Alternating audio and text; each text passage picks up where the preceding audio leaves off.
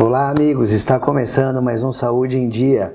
Hoje recebo o professor de Educação Física, faixa preta de Jiu-Jitsu, Júlio Muniz.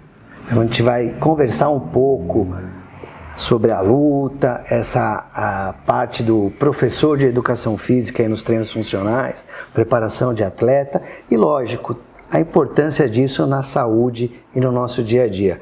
Professor, obrigado a presença aqui no Saúde eu te agradeço, Dia. doutor. Muito obrigado aí. É, queria ressaltar que eu sou muito fã do seu trabalho, que a gente estava conversando aqui antes, né? E acho que é, é de extrema importância aí, né? A galera tá procurando cada vez mais saúde, né? Seja um, um nutrólogo, um professor, um nutricionista. E creio que a gente está indo por um, por um bom caminho aí no futuro. Eu vou começar pela parte da luta. A gente conversando aqui, você já me passou que são 15 anos, né, ligados aí ao jiu-jitsu. E é, eu também tenho é, essa prática na minha vida aí, 30 anos que eu pratico luta. E é muito importante, não só na nossa saúde física, como mental. E quando a gente tem professores adequados, que passam a filosofia da forma correta e adequada. Seria isso, né, professor? Com certeza, eu acho que é, a arte marcial em si, né, ela, ela é um conjunto, né? Não basta a gente pensar só em, é, em treino, no treino físico, né? É, a maioria das pessoas entra na arte marcial, pô, quero perder peso, quero aprender uma defesa e no fim acaba como nós dois, né? Apaixonado pelo, pelo, pela arte marcial que pratica, né? E acaba descobrindo que isso, além de ser uma é uma válvula de escape, também é um estilo de vida, né? Então, além de você perder peso, além de você ter um aprendizado ali e etc., é, acaba se tornando parte do seu dia a dia, né? E isso acaba puxando outras coisas, né? O cara que está sempre na academia, ele acaba, pô, preciso também fazer uma dieta, preciso me policiar, preciso me cuidar. E acaba puxando um nutricionista, um nutrólogo e quando esse cara vai ver, ele já está melhor no trabalho, né? Tá mais disciplinado para trabalhar, tá mais disciplinado para estudar. E no geral ele só tem a, só a ganhar com isso, né? Perfeito. É, eu ia emendar nessa segunda pergunta buscando exatamente esse ponto, que é, com toda essa filosofia, essas orientações, né? A gente vê quantas crianças que a gente consegue distanciar de droga, dar uma orientação adequada que vai refletir de uma maneira positiva aí no dia a dia, na escola, na sua escolha futura aí de uma profissão? Com certeza. É, além de também, hoje, hoje em dia, além de trabalhar com, com na nossa academia, né, onde eu dou aula, eu também trabalho na ONG Bolha de Sabão, né, que ajuda as crianças, né, a não ficar na rua, né, então essas crianças agora estão tendo acesso ao jiu-jitsu, é, de uma forma bem legal, assim, sabe? Tem sido um trabalho muito, muito bacana que a gente tem feito. E acho que, acho que é isso, né? Não adianta a gente saber alguma coisa se a gente não puder ajudar outra pessoa, né? Acho sim, que é muito importante sim. isso. Hoje, é, é, na evolução de um atleta no jiu-jitsu, para ele começar num, num grau é, iniciante até atingir um grau é, nível amador, profissional, a gente está falando aí de quantos anos? Olha, doutor, isso tem, com o passar dos anos, isso tem mudado muito, viu, cara? Porque no começo, na minha época, na sua época, para se tornar faixa preta eram 10 anos, né? E hoje a gente tem visto cada vez mais meninos, né, de 16, 17 anos, lutando em nível de faixa preta. Então, cada vez mais a gente tem visto que é, ela está chegando mais perto, né? O, o alto rendimento está subindo e a faixa preta ela está diminuindo de idade, né? Antigamente os faixas pretas tinham 20 anos, 22 anos. Hoje está caindo, a gente tem faixas pretas de 18, né? De 17 mais para frente, eu creio. Então esse número está diminuindo cada vez mais. A galera está pegando a faixa preta mais novo. E isso também se deve um pouco a esse é, incentivo, estímulo o exemplo positivo, a busca das academias, dos jovens e, e, e, buscando esse caminho aí do esporte, né? Sim, sim. Acho que também, doutor, não só pela, pela, por essa busca, assim, claro, hoje em dia a gente tem muito mais atletas, né, do que antigamente, mas eu acho que também a, a parte de performance mudou muito, né? Então, antigamente o cara ele treinava, era aquele famoso no pain no gain, treinava, treinava, treinava e vinha lesão e vinha problema. Muitos atletas se aposentaram por causa disso, né? E hoje em dia a gente vê a preparação física para o atleta de uma forma muito mais abrangente, muito mais completa, né?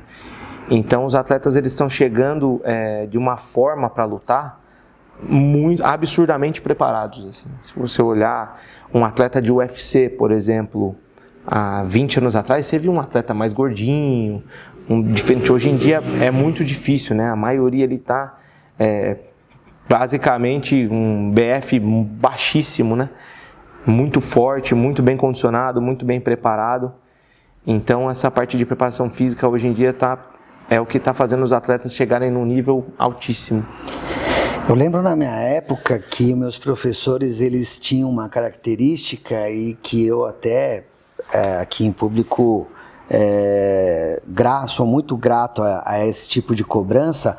Eles perguntavam como a gente ia na escola, se a gente ia bem, se é, eu comecei com sete anos no judô, é, aquele aluno que ia mal, tirava nota vermelha, o professor chamava para conversar. Continua mais ou menos assim também? Você transfere além do tatame, quer saber como esse aluno está na escola, no dia a dia, para tentar ajudar? Com certeza. Eu acho que assim, é o primeiro papo que, o, que eu converso com o pai, né? Quando o pai chega na academia, leva o filho, né? É, a gente, primeira coisa que a gente conversa é como ele vai na escola, como ele se comporta, né? O, o, quais são as dificuldades que tem com ele.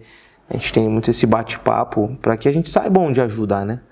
E eu sou muito exigente com os meus alunos quanto à escola, né?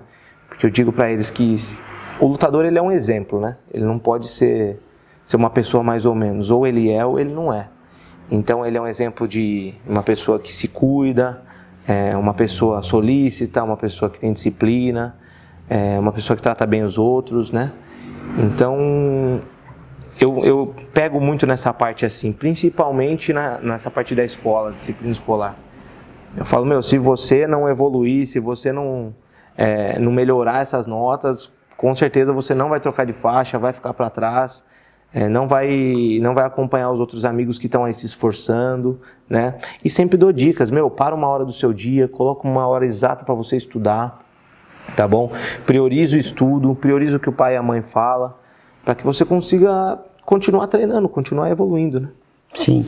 E, e essa parte dos treinos funcionais também é, é, tem uma importância é, nesse atleta, né? Sim. De você ter todo um, um, uma planilha de treino focando melhora de rendimento, é, memória muscular, performance, né? Com certeza, doutor.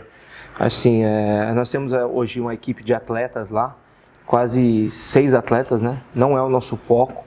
O nosso foco é realmente voltado para a galera que quer o estilo de vida da arte marcial, quer curtir, quer ter uma, é, um hobby ali com a gente, né? É, socializar, etc. Mas a galera que quer competir, a gente exatamente não deixa treinar no treino das, do, do pessoal em geral. A gente faz um treino específico para essas pessoas, para que o alto rendimento não, não é, atrapalhe, né? Uma, pegar um atleta, um menino de 16 anos competindo tudo, forte, é, vai muitas vezes rolar com o senhor, lutar com o senhor, à noite acaba machucando. Então a gente tem todos esses cuidados. E a parte do treinamento funcional, acho que é da, da periodização no geral, é muito importante. Porque é isso que evita com que o atleta se machuque, é isso que evita com que ele passe por momentos aí ruins né, na carreira, muitas vezes até encerre a carreira.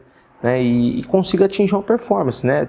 Se aquele atleta não tem força, a gente vai trabalhar o ganho de força. Se aquele atleta não tem agilidade, a gente vai trabalhar agilidade. É, sempre tudo com o princípio de especificidade, né? Sempre tudo voltado para a arte marcial, assim, né? Muito bem, o programa está terminando. Ia pedir para você deixar uma mensagem final para o público, professor. Pessoal, a dica que eu dou é, independente do que você queira fazer, faça uma atividade física, procure bons profissionais, é, seja, sei lá, fazer uma caminhada, ou uma luta, ou uma aula de step, etc e tal. Não deixe de cuidar do seu corpo, o seu corpo é o seu templo sagrado. Então é essa mensagem que eu deixo para vocês e é essa mensagem que eu deixo para todos os meus alunos diariamente. Eu agradeço muito. Professor Júlio Moniz, faixa preta de Jiu-Jitsu, professor de Educação Física. Muito obrigado aí. Que agradeço, doutor. Papo bem legal aí para essa moçada, para todo esse público de casa, meia idade, é, idosos. Isso não tem idade, gente. A gente tem que estar tá buscando sempre qualidade de vida e saúde.